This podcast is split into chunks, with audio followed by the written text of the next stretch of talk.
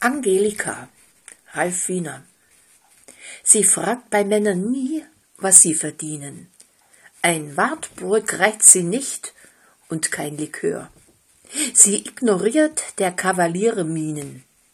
Ihr ist der Chef so schnurz wie ein Chauffeur. Sie macht sich nichts als Schminke und Frisuren, selbst Zigaretten lässt sie unberührt.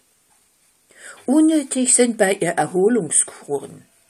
Sie meidet alles, was zum Abgrund führt. Nicht eine Nacht schlägt sie sich um die Ohren. Wie eine Heilige lebt sie in der Welt. Kein Mann hat sie für sich bisher erkoren.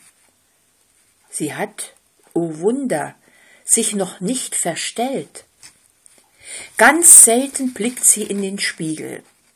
Sie ist nicht prüde, aber auch nicht keck. Für ihre Reinheit geb ich Brief und Siegel. Bei unanständigen Witzen hört sie weg. Verschwiegen ist sie in geheimsten Dingen.